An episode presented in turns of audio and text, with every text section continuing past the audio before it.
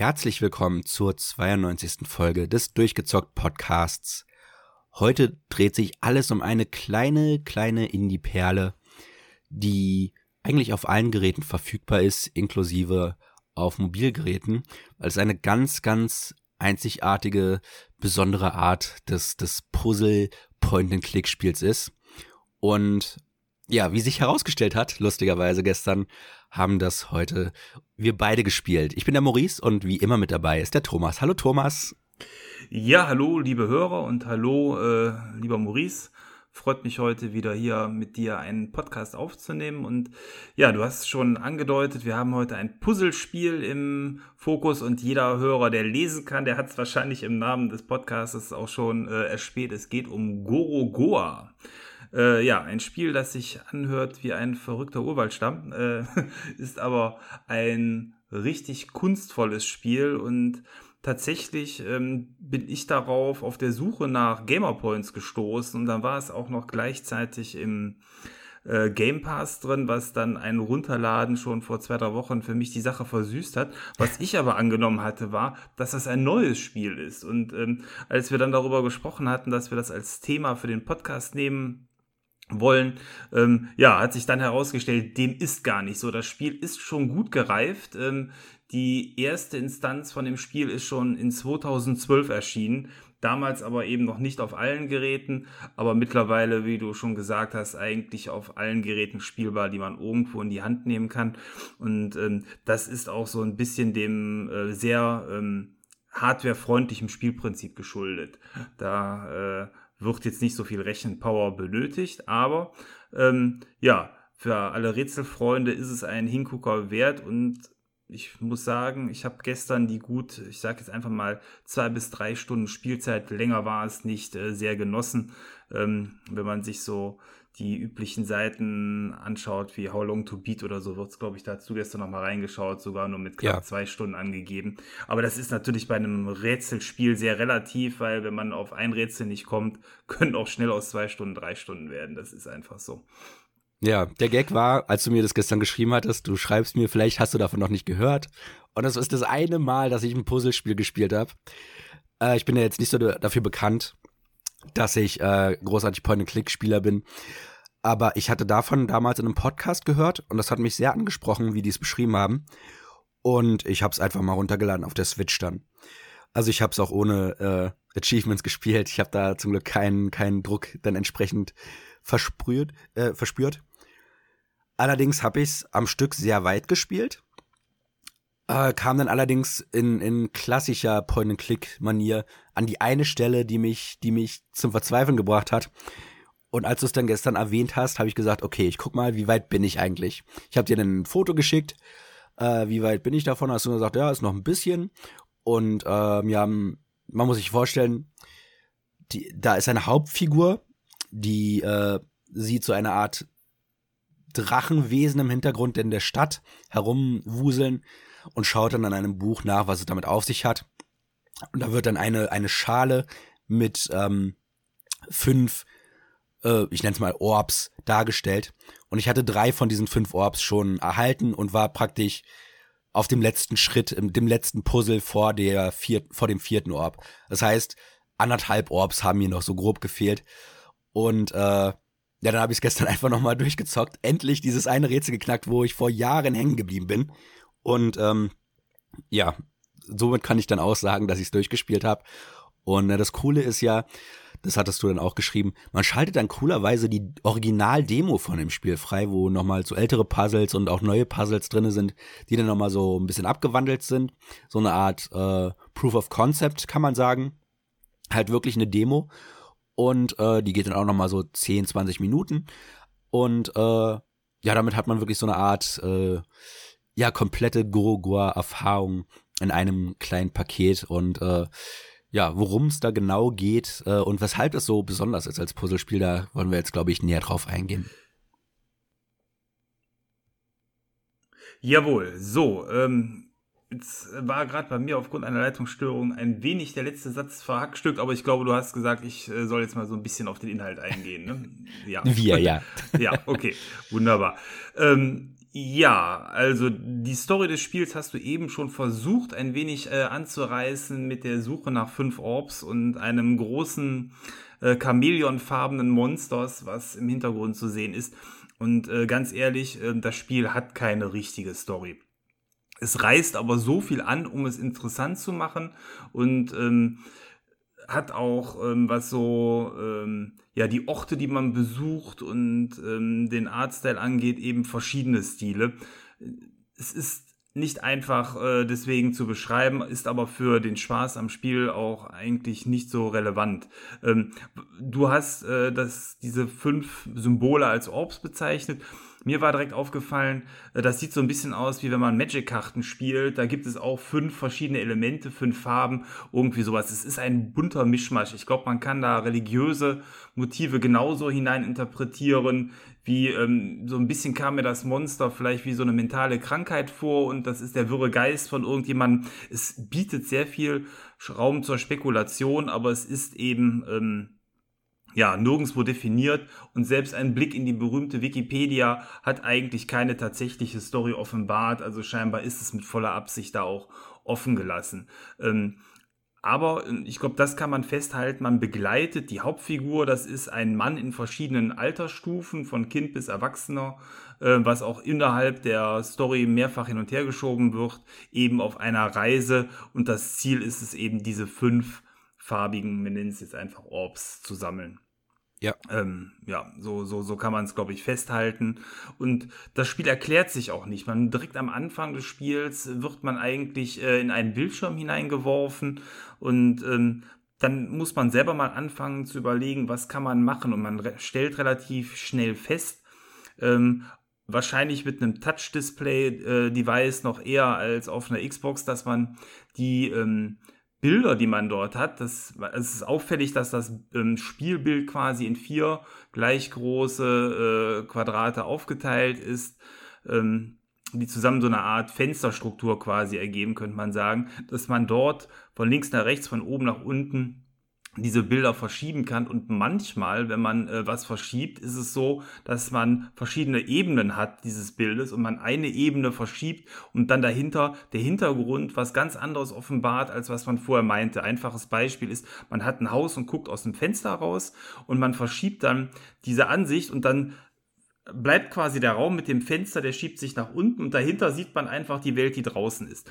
Genauso kann man ähm, in die Spielwelt an bestimmten Stellen, das wird einem angezeigt, hineinzoomen. Es gibt vielleicht auch die Möglichkeit, einfach auf dieses Fenster drauf zu klicken und dann geht eine kleine Kamerafahrt nach draußen auf eine ba Landschaft mit einem Baum und dann kann man nochmal auf den Baum klicken, dann wird der Baum reingezoomt und so weiter, bis vielleicht hin zu einem Apfel, der an einem Baum hängt.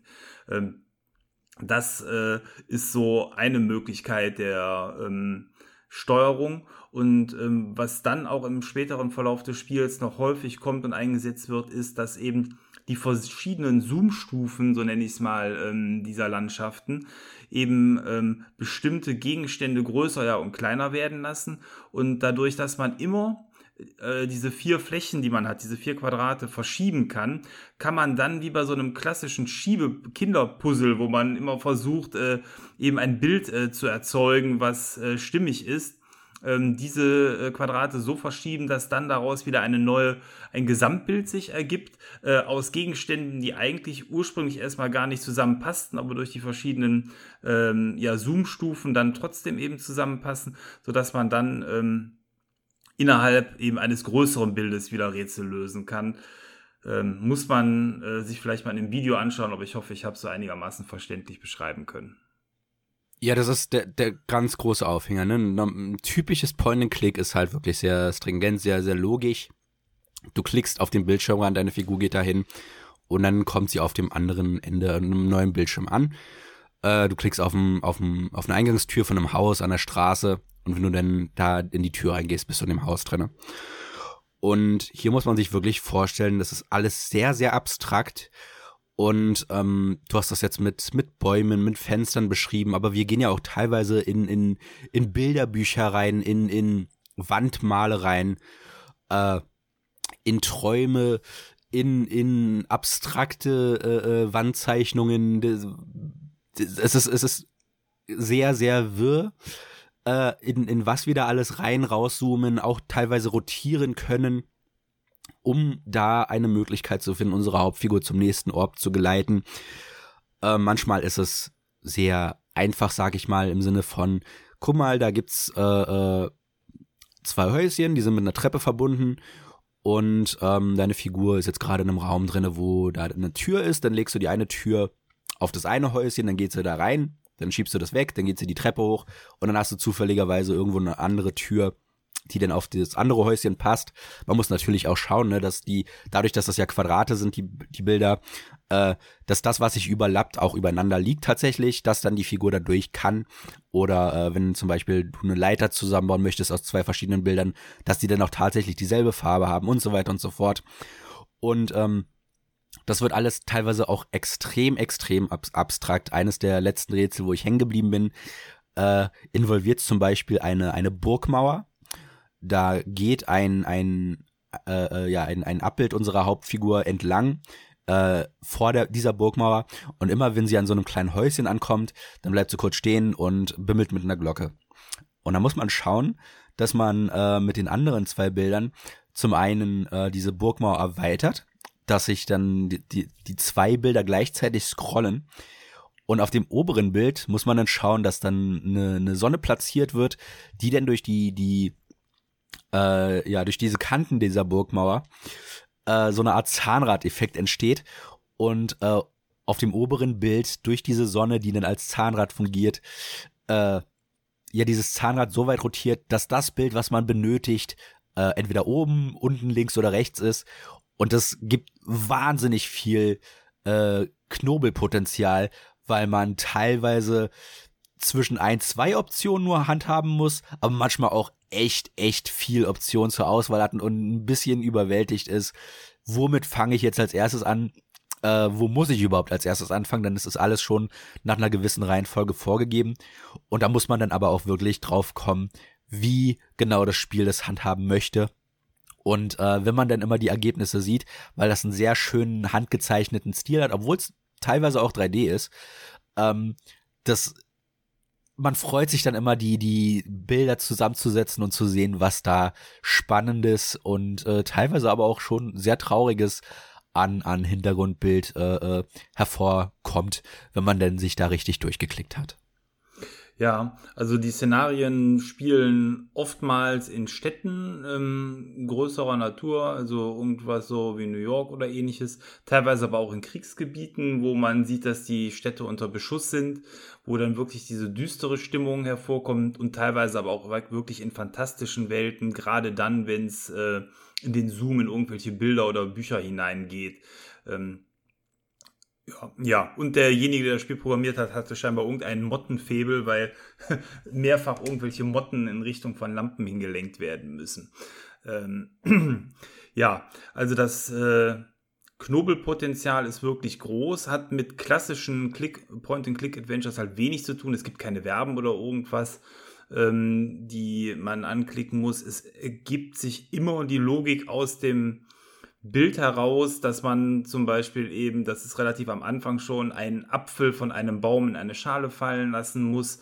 Ähm, es sind aber auch so Bilderrätsel rund um ein Eisenbahnnetz, wie man es aus dem Kinderzimmer kennt, wo man versuchen muss, eben die Schienen so zusammen puzzeln, zu puzzeln durch Drehen des Ganzen, dass eben die Bahn ihre Züge, äh, ihre, ihre Bahnfahrt quasi äh, vernünftig abfahren kann. Ähm, und ja, eben der Fantasie sind da wenig Grenzen gesetzt äh, bei dem, was dort einem an Rätseln präsentiert wird. Mein schwierigstes äh, Rätsel war auf jeden Fall eins, wo man ähm, den Druck auf einen Kessel erhöhen muss. Da hatte ich am Anfang noch nicht gesehen, ähm, wie man da die Bilder zusammenpuzzeln muss. Ähm, da hat man auch an manchen Stellen tatsächlich, ich schätze es einfach mal so 14, 15 verschiedene Screens die man absuchen muss. Das ergibt sich durch die verschiedenen Zoom-Stufen. Man hat ja eigentlich immer nur vier Bilder, das ist das Maximum, aber durch die verschiedenen Zoom-Stufen ähm, ergeben sich dann eben doch deutlich mehr Möglichkeiten. Und äh, ja, also das äh, Spiel ist auf jeden Fall, glaube ich, wert, da mal reinzuschauen. Gerade wenn man ähm, den Game Pass hat, kann man da sehr gut sich dort mal ähm, das Spiel herunterladen. Äh, wenn man Gamer Points jagt, sowieso. Also äh, einfaches Durchspielen gibt 700 Punkte. Äh, das in relativ kurzer Zeit. Von der Wachte her macht es auch Spaß. Ähm, und ja, äh, was so den Soundtrack angeht, der ist eher atmosphärisch und ähm, unaufdringlich, aber auch hier hat man teilweise so Situationen, gerade da, wenn das Kriegsgebiet gezeigt wird, wo auch ab und zu mal ordentlich äh, Bomben donnern und ähnliches zu hören ist. Auch das äh, trägt dann sehr atmosphärisch eben zum, zum ganzen Gefühl des Spiels bei. Ähm, ich glaube, einen zweiten Teil oder ähnliches hat es dazu nie gegeben. Zumindest äh, hatten wir eben mal geguckt, weil der Publisher ist Annapurna Interactive. Eine Firma, die man mittlerweile relativ häufig sieht, weil wir haben einfach mal geschaut, was haben die sonst schon so gemacht. Und überraschend war es hier, dass äh, Annapurna eben als Publisher für diverse Spiele auftritt und viele so im Kunstbereich. Also ob das jetzt eben sowas wie Journey ist oder Flower als auch berühmte äh, PlayStation-Titel oder eben The Artful Escape, zuletzt auch im Game Pass oder auch, da freust du dich drauf, Maurice, das kommende Stray, das Spiel mit der Katze. Ja. Äh, auch das äh, schaut euch äh, mal gerne an, äh, was die Firma so gemacht hat. Es ist eine große Vielzahl an Spielen, aber alles eben auch häufig Spiele, die so in den Kunstbereich rein, äh, ja, irgendwie reinlukern. Ja, was ich von denen zuletzt gespielt habe, das kann ich auch sehr empfehlen, ist Donut County. Das ist sehr, sehr humoristisch. Die Idee cool, ist ja. fantastisch. Das ist so, ein, so eine Art äh, Katamari in verkehrt rum. Anstatt dass man einen Ball aufzieht, der immer größer wird und alles um sich aufschlingt, ist man diesmal ein Loch, das immer größer wird und alles aufschlingt. Und das ist mit einer sehr, sehr humoristischen Story verbunden. Und es geht auch nur zwei Stunden oder so. Und äh, ich weiß gar nicht, ob man 1000 Gamerscore kriegt oder 200. Aber das ist auch ein Spiel, wo ich tatsächlich alle Gamerscore dann geholt hatte. Das habe ich auf der Xbox damals gekauft. Also damals, letztes Jahr war das irgendwann. Und äh, das kann ich auch sehr empfehlen. Aber nochmal zu den Gorogor. Ähm, wir haben ja schon gesagt, ne, das, das geht sehr ab von dem typischen Point-and-Click. Ich würde trotzdem sagen, es ist ein Point-and-Click, weil man halt genau nur das macht. Ne? Man, man, man pointet und man klickt. Ja. Aber äh, es kommt vollständig ohne Dialog aus. Die Dinge, die dem das Spiel mitteilen möchte oder die Figur, die man teilweise auch mehrere Screens lang gar nicht sieht, ähm, geht über Traumblasen und ähm, die, selbst der Soundtrack, den du erwähnt hast, der taucht meistens nur dann auf, wenn man gerade einen großen Fortschritt macht, wenn ein wichtiges Event passiert. Ansonsten ist halt wirklich mehr Ambience, mehr, mehr Hintergrundsound für die entsprechenden Bilder. Und das ist ein sehr, sehr ruhiges und entspanntes Spiel. Man hat auch keinen Zeitdruck oder so. Man kann wirklich die Puzzles so lange, man, man kann da so lange dran knobeln, wie man möchte, ohne dass einem eine Spielfigur sagt, hm, hm, was könnte ich jetzt machen oder so. Und äh, ja, es ist, es ist, es ist selbst mich als äh, äh, Nicht-Spieler von so, so Rätselspielen in, generell äh, hat es durch seine Ästhetik äh, ja, durch seinen wirklich einzigartigen Stil, das kann man nicht anders sagen. Es gibt kein anderes Spiel, was so aussieht äh, oder so aufgezogen ist. Äh, kann man das echt nur empfehlen. Also ähm, ich glaube, damals hat es 15 Euro gekostet, was schon echt happig ist, weil wenn man bedenkt, dass das wie gesagt nur so zwei, drei Stunden geht, je nachdem wie äh, gut oder schlecht man sich anstellt. Aber äh, das ist im, im Großen und Ganzen kein Geld, was ich, was ich, äh, dem ich hinterher traure, weil das trotzdem eine schöne Erfahrung war. Und selbst als ich damals nicht gut durchgespielt habe, äh, es hatte mich sehr gefreut, das trotzdem gespielt zu haben damals. Äh, einfach weil da so viel Kreativität drin steckt, äh, was man aus dieser Idee in Bilder rein und rauszoomen zu können und die so ebenenweise verschieben zu können, was man, was man daraus alles an, an fantastischen Ideen rausziehen kann. Das ist dem der einen Entwicklerperson, äh, auf der das basiert, äh, wirklich, wirklich großartig gelungen. Und ja, wenn sie jemals wieder noch ein Spiel rausbringen sollte, wird es bestimmt auch wieder sehr, sehr kreativ und einzigartig. Ja, und mit der Meinung sind wir auch nicht alleine. Also die internationale Presse hat dem Spiel auch so, kann man sagen, im Schnitt irgendwie 80 bis 90 Prozent gegeben. Also das ist schon äh, insgesamt wirklich gut angekommen. Und ich glaube, das Spiel ist sogar maßgeblich von einer Person gemacht worden, wenn ich das so richtig äh, gesehen habe. Also, so sah es aus, ja. Das ist äh, umso erstaunlicher auf die Art und Weise, denn ja, so ein kleines Team äh, muss dann erstmal auch auf die ganzen Ideen kommen. Das ist ja bei einem Adventure dann auch immer die Schwierigkeit, äh, die ganzen witzigen und äh, interessanten Puzzle-Ideen, die müssen einem ja erstmal zufliegen. Ja, aber nicht nur das, also man muss ja dann auch die, die, die, die Hintergründe zeichnen und so weiter und so fort. Wie gesagt, es gibt auch ein paar 3D-Objekte, aber das sind meistens die Figuren. Aber trotzdem hat das einen sehr äh, stilsicheren Artstyle. Der, der wirkt so ein bisschen leicht gemäldeartig. Ich glaube, das ist auch der Grund, weshalb das ähm, Quadrate sind, die dann halt ein großes Quadrat ergeben. Mhm. Dass das so ein bisschen, dass, dass du ein bisschen das Gefühl hast, als würdest du so ein höchst detailliertes Gemälde dir anschauen, wo du, wenn du dich entfernst, ein anderes Bild hast, als wenn du näher dran gehen würdest. Einfach durch die, die, die Detailvielfalt, die du da erblickst. Und ähm, ja, also man, man hat schon wirklich das Gefühl, dass hier sehr viel Gedanken reingeflossen sind. Und wenn du sagst, äh, die erste Version kam 2012 raus, das ist, glaube ich, die Demo-Version gewesen, ne? Äh, da stand auch ein Datum dabei. Ähm, das Spiel selbst kam erst 2017 raus und 2018 dann auch auf Xbox und ähm, äh, PlayStation, davor auf Mobile, wo es Sinn macht, auf der Switch und dem PC. Und ähm, das sind fünf Jahre und davor, äh, die, selbst diese Demo, die 2012 rauskam, die erstreckt sich schon über mehrere Screens und es würde mich nicht wundern, wenn da auch locker schon ein, zwei Jahre äh, Entwicklungszeit hervorging. Also sprich, man hat da schon für eine einzelne Person viel, viel Zeit und Geduld reingesteckt, weil so ein Spiel alleine auf die Beine zu stellen, ist schon massig Arbeit, aber man muss ja wirklich bedenken, was man dann alles zu tun hat. Ne? Also man muss es testen, wobei das natürlich Freunde gemacht haben können. Äh, es gibt auch eine kurze Credit-Sequenz. Ähm, man muss die, die Zeichnungen anfertigen, die, die, das, das Spiel programmieren, mit den, die Rätsel muss man sich erstmal ausdenken. Also da steckt viel, viel Leistung hinter. Und äh, ja, es ist immer faszinierend zu sehen, was so eine einzelne Person tatsächlich stemmen kann, wenn sie, wenn sie das Talent dazu hat. Und äh, die hatte der Entwickler tatsächlich äh, en masse. Ja. Und ähm, ich glaube, die äh, wirklich umfangreiche Demo ist auch deswegen notwendig gewesen, um überhaupt das Spiel jemand anderem äh, ja, verkaufen zu können und anzupreisen, weil dadurch, dass es so einzigartig ist, ich glaube, eine reine Beschreibung ähm, wird die Faszination nicht so mitbringen können, wie wenn man dementsprechend da selber mal äh, ein wenig rumschieben und rumklicken konnte. Damit wir die, den Entwickler auch äh, würdigen, ich habe gerade mal seinen Namen äh, gegoogelt, Jason Roberts ist der Entwickler. Ist der Bruder von Chris Roberts. Der wiederum. das weiß ich nicht. Nein, das, kann ich, das kann ich nicht äh, äh,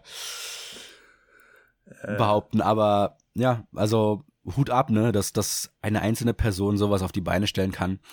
Und äh, ja, es würde mich nicht wundern, wenn er wirklich geprägt auch war von den klassischen äh, Point-and-Click-Adventures und da einfach seinen, seinen eigenen Twist drauf geben wollte. Ja, ja, ähm, ich glaube, viel mehr kann man zu dem netten, kleinen und feinen Spiel dann aber auch nicht sagen, weil sonst haben wir länger gepodcastet, als es dauert, ähm, das Spiel durchzuspielen. Das wäre, glaube ich, auch unverhältnismäßig. Ähm, an der Stelle also einfach die Empfehlung, wenn man den Game Pass hat, mal reinzuschauen. Da ist es kostenlos drin. Ähm, ansonsten. Ähm, es ist auf jeder Plattform verfügbar, falls man nicht die Option hat. Und du hast gesagt, du hast damals zum Release 15 Euro bezahlt. Auch da, ich glaube, das bereut man nicht, weil einfach der Inhalt dann so nett ist. Ein Kinofilm, ein Kinobesuch kostet auch für zwei Stunden 12 Euro. Also das ist schon okay. Ähm, ja, ich habe jetzt gerade mal im, im Android Store geschaut, da kostet es 4,30 Euro. Ja, dann ich vermute, dann wird es auf iOS genauso viel kosten. Also selbst wenn man nur ein Handy hat, äh, zahlt man nicht die Welt dafür. Und dafür kriegt man echt schönes, kleines, äh, kurzweiliges Spiel. Ja, dann äh, soll es das zu dem Spiel mit dem interessanten Namen Go Goa äh, schon gewesen sein. Ähm, ich äh, hoffe, ihr hattet ein wenig Spaß daran, äh, die äh, ja diese Spielwelt mit uns mal ein wenig zu erkunden. Und äh, wie gesagt, wenn ihr noch nicht reingeschaut habt, schaut mal rein. Äh, auf der anderen Seite haben sich bahnbrechende Dinge diese Woche ergeben und ich würde sagen, darüber sprechen wir jetzt gleich im Outro.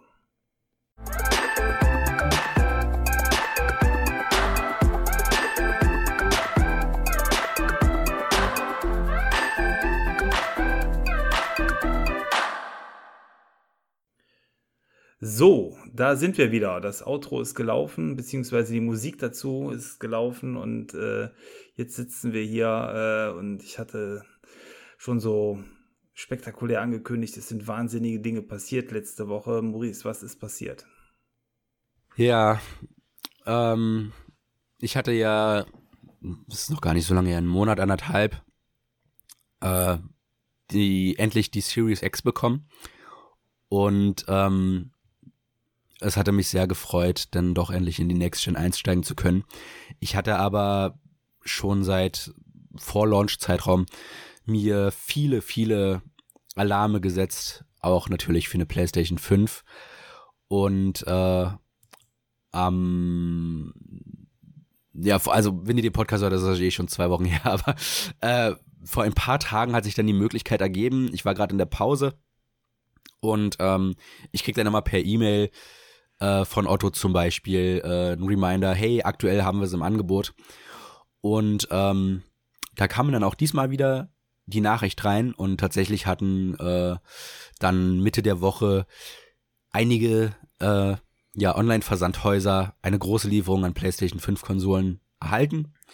Und ich habe dann endlich zuschlagen können, äh, den, den Zeitraum erwischt, bevor die Leute äh, die Regale leergefegt haben. Und äh, ja, seit, äh, äh, seit dem Donnerstag, wo wir aufnehmen, also vier Tage mittlerweile, steht sie hier. Seit Freitag ist sie in Benutzung und ähm, ja, der Monolith steht neben meinem Fernseher und äh, wurde auch schon kräftig, kräftig genutzt, um äh, nichts Neues zu spielen, das hatte ich dir auch schon geschrieben, äh, sondern einen alten Spiel und zwei Indie-Spiele. Und äh, ja, mit denen hatte ich bisher sehr viel Spaß. Ja, äh, Monolith ist das richtige Wort. Sie ist sehr groß, aber du hast sie ja auch aufrecht hingestellt, so wie man die PS5 hinzustellen hat. Ich finde die liegend äh, tatsächlich nicht so ansprechend, wie wenn sie steht. Ähm, nimmt sie dann zumindest dann doch äh, ein wenig Platz ein, aber die muss ja auch frei stehen, um gute Kühlung zu haben. Ja, das äh, ist, glaube ich, so die Art und Weise, wie man die aktuelle Konsolengeneration hinstellt. Die Xbox Series X ist ja auch so ein Gerät, was man. Die ähm, steht auch bei mir, ja. Tatsächlich. Normalerweise lege ich meine Konsolen. Ja, wobei die, also, also auch gerade die, ähm, die Xbox Series X ist so gemacht, dass eigentlich, wenn man sie hinlegt, die Unterseite ziemlich hässlich zur Seite guckt. Die ist eigentlich darauf getrimmt, dass sie aufrecht steht. Ja. Ganz im Gegenteil zu der kleinen, der Series S, das ist eine klassische Liegekonsole. Äh, so würde ich es mal bezeichnen. Ähm, ja, das äh, ist ja in jeder Konsolengeneration was anders. Also ich finde zum Beispiel davor die PS4 in der normalen und auch in der Pro-Version, da wäre ich nie auf die Idee gekommen, die hinstellen zu wollen. Oder hast du die ja. stehend? Nee, also ich hm. hatte generell habe ich keine Konsole bisher stehend gehabt. Und das sind jetzt die ersten beiden Konsolen, äh, die tatsächlich hier bei mir stehen, weil das einfach attraktiver aussieht. Äh, ich muss auch sagen, mir hat ja von Anfang an das PS5-Design gefallen, äh, weil es ein bisschen verrückter war. Aber das sind per so tatsächlich da mal zu sehen. Äh, trotz der Größe, die ich tatsächlich ein bisschen störend finde. Ähm, Designtechnisch finde ich die echt gelungen und äh, ich stimme dir dazu, stehend sieht die echt, echt, also sieht es deutlich besser aus, als wenn sie liegen würde. Äh, ich finde es trotzdem ärgerlich, dass die, dass die den, dem Designteam vorgegeben haben, Stil über, über Funktion, weil ja dann dieser blöde Standfuß beiliegt. Und ähm, da ist an der Seite so eine Klammer dran, dass wenn du die hinlegst, dass das hinten an einer der Schalen befestigt wird. Und die steht jetzt einfach frei, wenn man sie hinstellt. Und es sieht echt, echt schräg aus. Also ich hoffe, da findet man irgendwo auf Amazon oder so äh, noch einen Third-Party-Standfuß, wo das dann nicht der Fall ist, weil das ist so das einzige Ding, was mir negativ ins Auge fällt, dass der Standfuß echt nicht clever designt ist. Und äh, ja. Aber ansonsten bin ich sehr zufrieden damit. Ich habe noch kein Spiel gespielt. Ich muss das Astro Play, Play, Astros Playroom äh, heute mal anfangen, äh, was die, die Trigger richtig benutzt. Ähm, weil, wie gesagt, ich, ich habe jetzt das Ratchet Clank 2016 angefangen, weil ich das neue spielen möchte. Das ist auch mittlerweile schon angekommen. Äh, ich wollte aber nochmal so eine Art Refresher haben. Und das hat ja, wie einige PS4-Spiele von Sony selbst, ähm, einen 60 FPS-Boost bekommen. Äh, neben Last of Us 2 und ähm, ich glaube Horizon Zero Dawn hat auch einen 60 FPS Patch bekommen, God of War, Days Gone. Also wirklich so die, die ganz großen AAA-Sachen der, der letzten vier, fünf Jahre von Sony haben 60 FPS-Boost bekommen. Und ähm, das mit der höheren Auflösung zu spielen, wobei ich immer noch einen 1080p Fernseher habe, also das, das dann gedownsampled zu sehen, äh, das fühlt sich immer noch an wie ein modernes, ganz neues Spiel. Und ich habe da Screenshots gemacht, wo ich echt sage, äh, wie wollten die das nochmal toppen mit dem, mit dem Sequel? Ich bin da sehr, sehr gespannt. Und das wird dann auch das erste große Next-Gen-Spiel auf der PlayStation 5 sein, was ich auf dem Gerät dann zocken werde. Und äh, da bin ich schon sehr gespannt drauf, aber vorher will ich mich nochmal durch den 2016er Teil schießen, äh, weil der, ja, ich habe den damals schon zweimal durchgespielt. Was macht ein drittes Mal?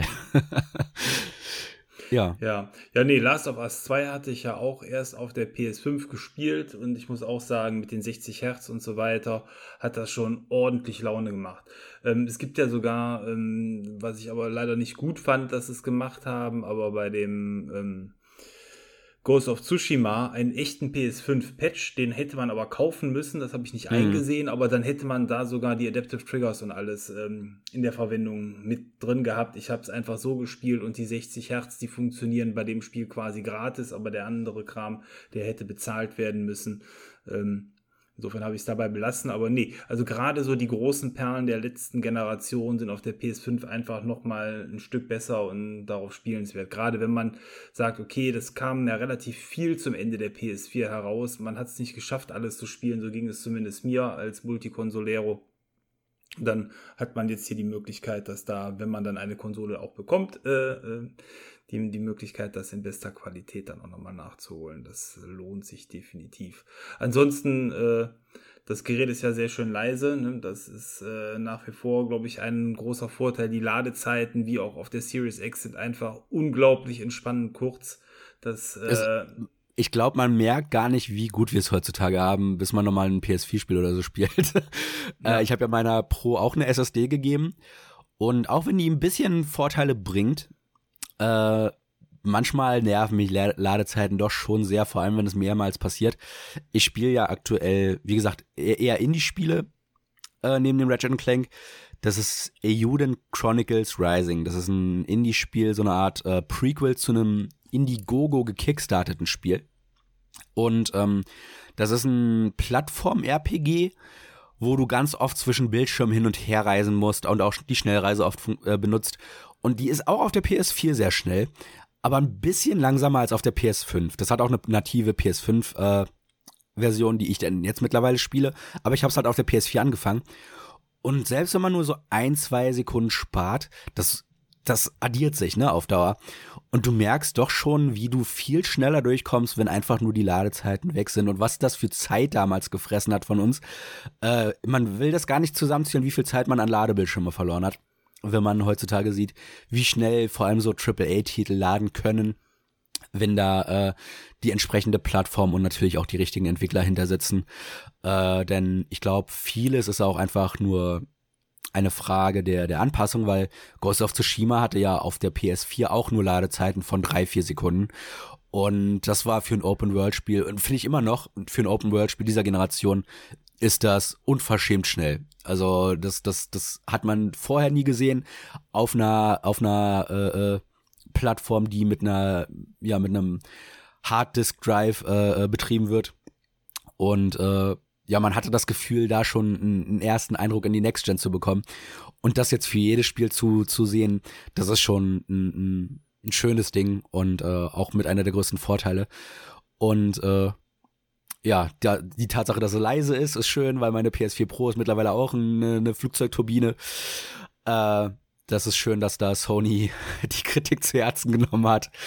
Und äh, ja, ich muss auch sagen, dass sowohl Sony als auch Microsoft ihre Controller verbessert haben, diese Generation.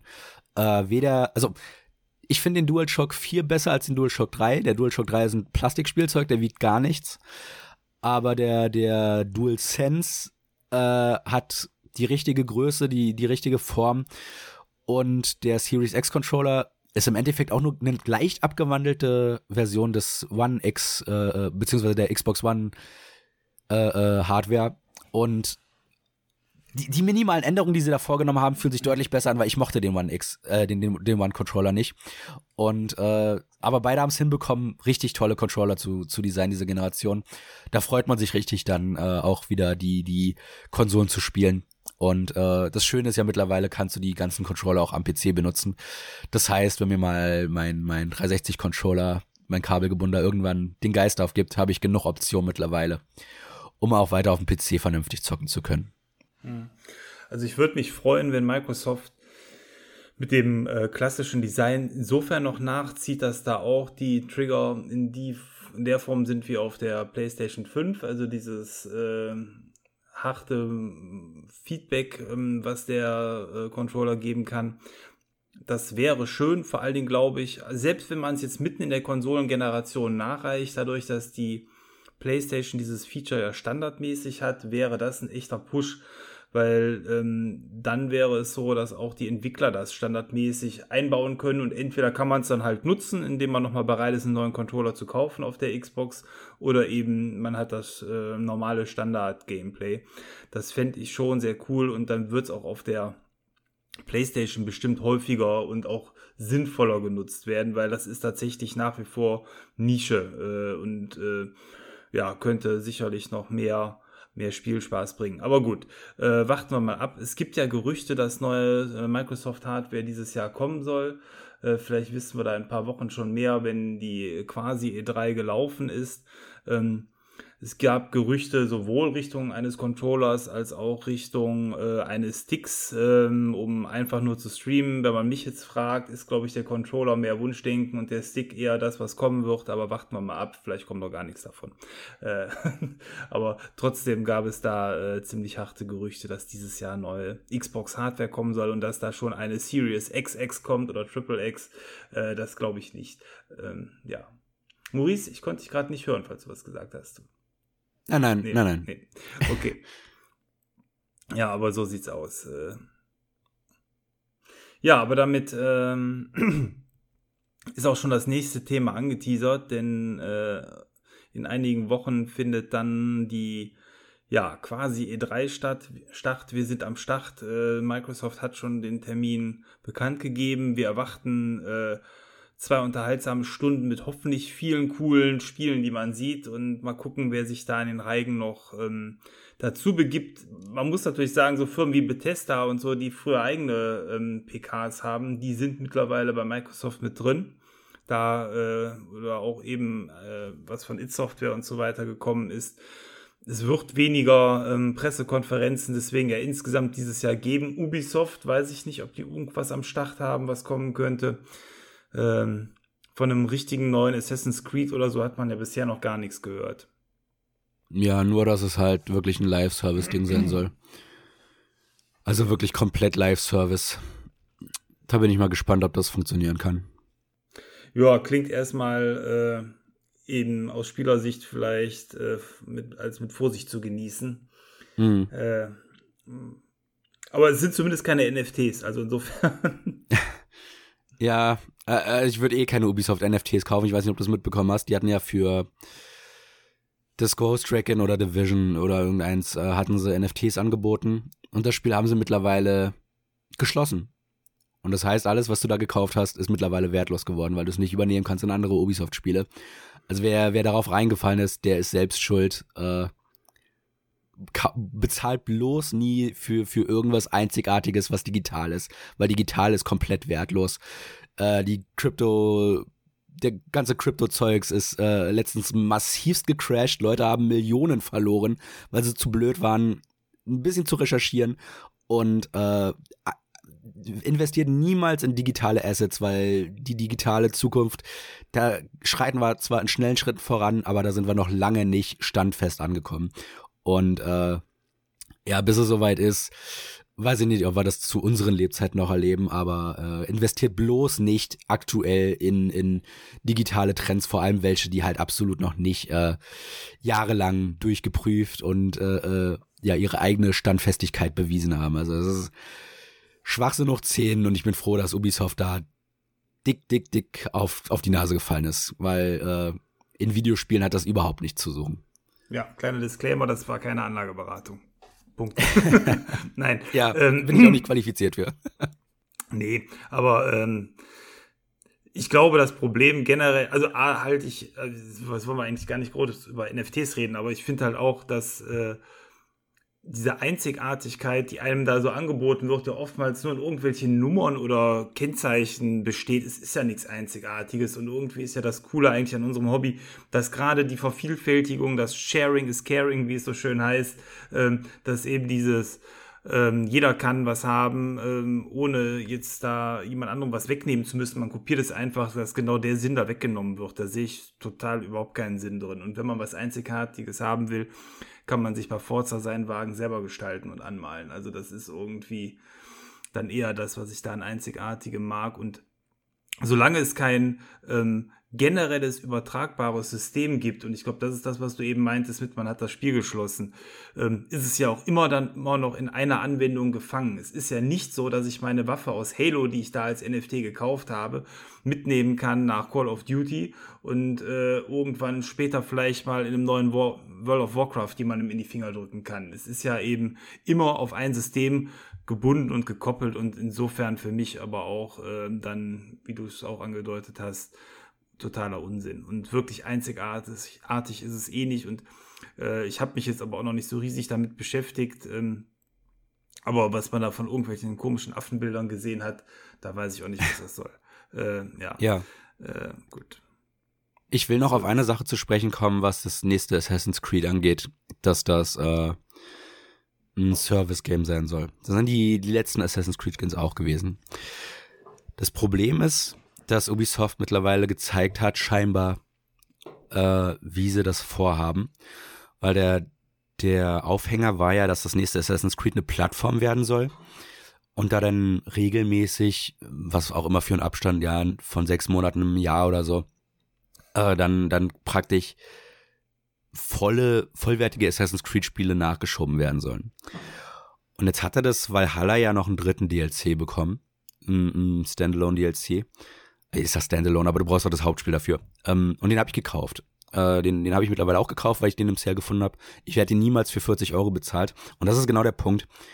Ich kann mir nämlich leider Gottes vorstellen, dass Ubisoft genau das vorhat. Du kaufst diese Basis und für jedes Assassin's Creed, was denn in diesem Service-Titel rauskommt, zahlst du 40 Euro Minimum, um dann das nächste Assassin's Creed spielen zu können.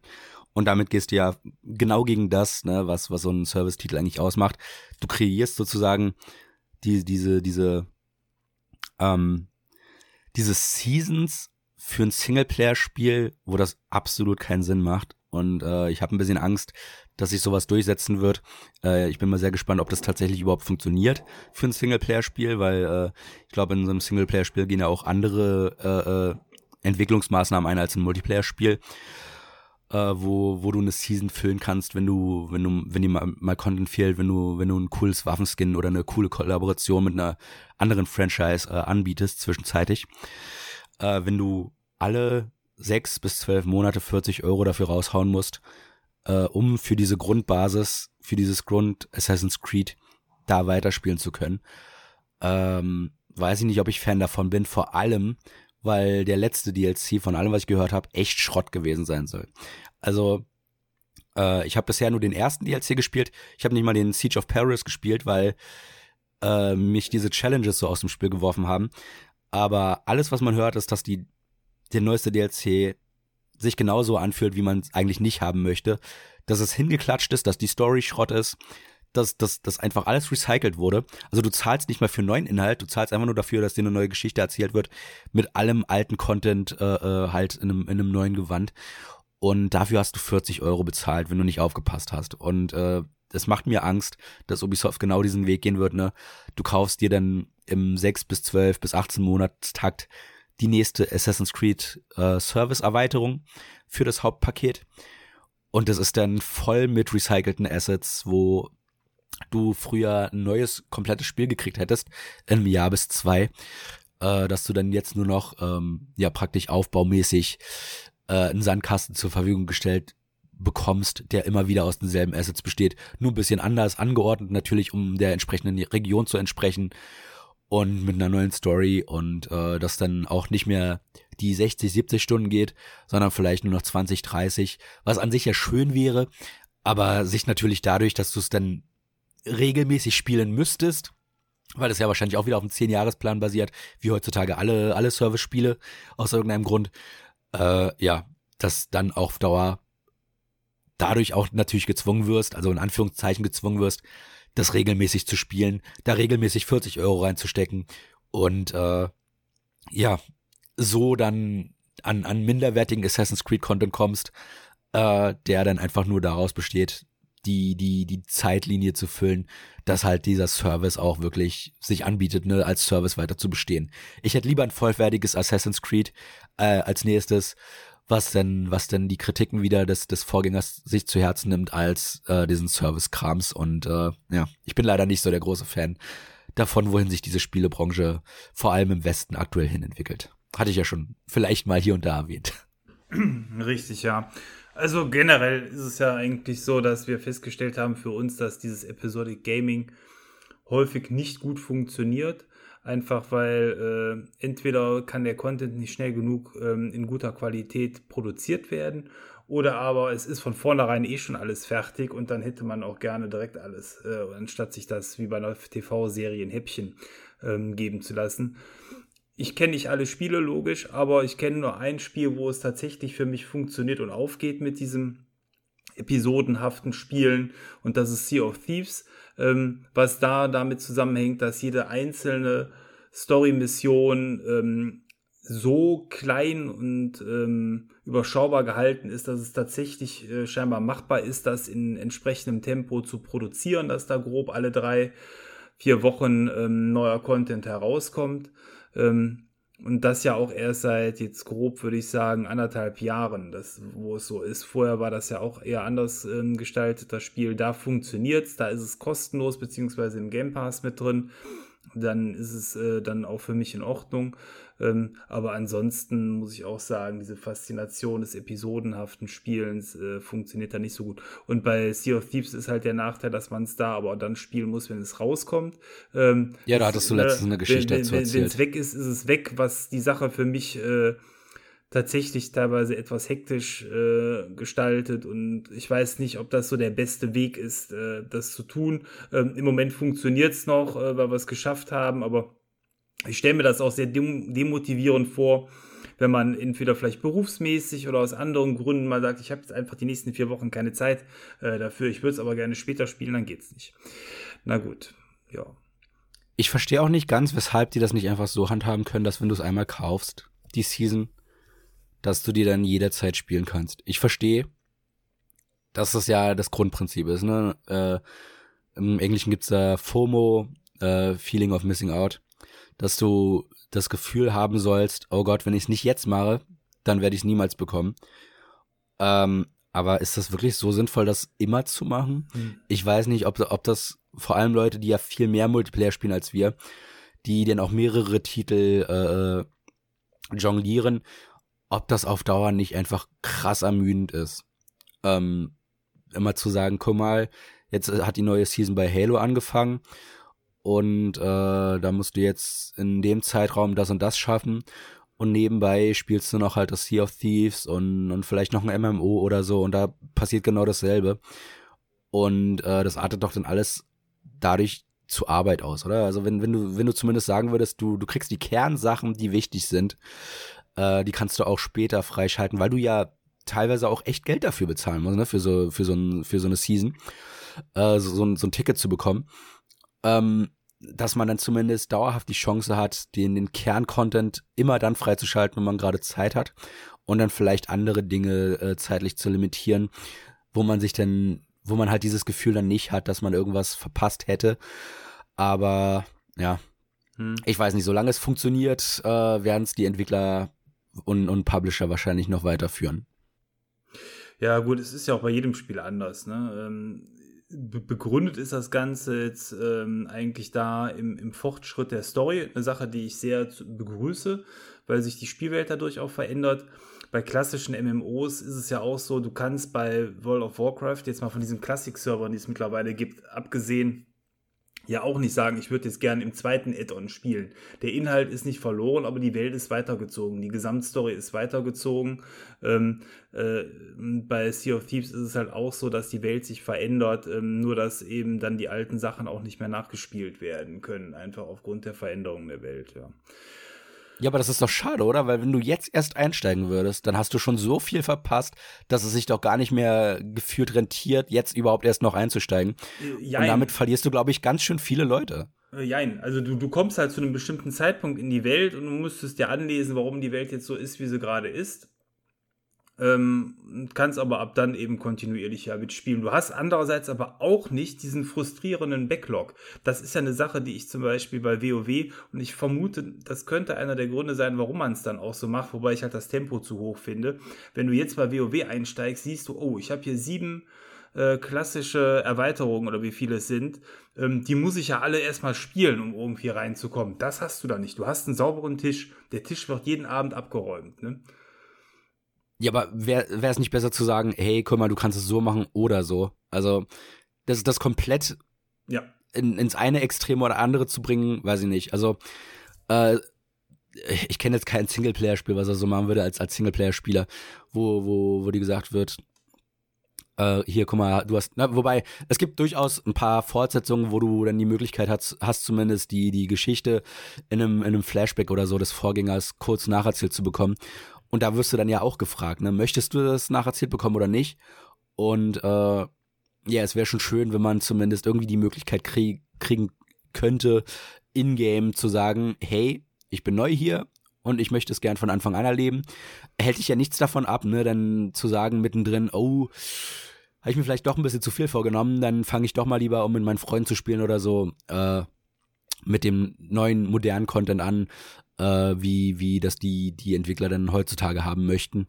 Ähm, Optionen sind immer besser und ich weiß nicht, weshalb man das so oder so machen muss. Ähm, gibt dem Spieler die, die Chance, äh, so einzusteigen, wie sie möchten und äh, das nicht so, zu, so vorgeschrieben zu haben. Also generell, je, je weniger Kontrolle bei den Entwicklern liegt äh, in so einem Live-Service-Titel, desto besser, aber gut. Ja. Das ist halt genau das Gegenteil, ne, was sie haben wollen. Die wollen ja, ja die Kontrolle haben. Das Problem wird die zersplitterte Spielwelt dann sein, beziehungsweise die Server. Äh, ich sage äh, als Beispiel, wenn es eine Insel dann quasi in einem gewissen Status noch gibt und in einem anderen nicht, musst du zwei Server haben und dann müssen auf dem einen nur die Leute, sage ich mal, sich finden, die an dem Punkt der Story sind, die anderen an dem. Das ist ja so ein bisschen da die, die, die Schwierigkeiten. Dann hat man nachher äh, eine sehr zerklüftete ja, Server- und Spielerlandschaft.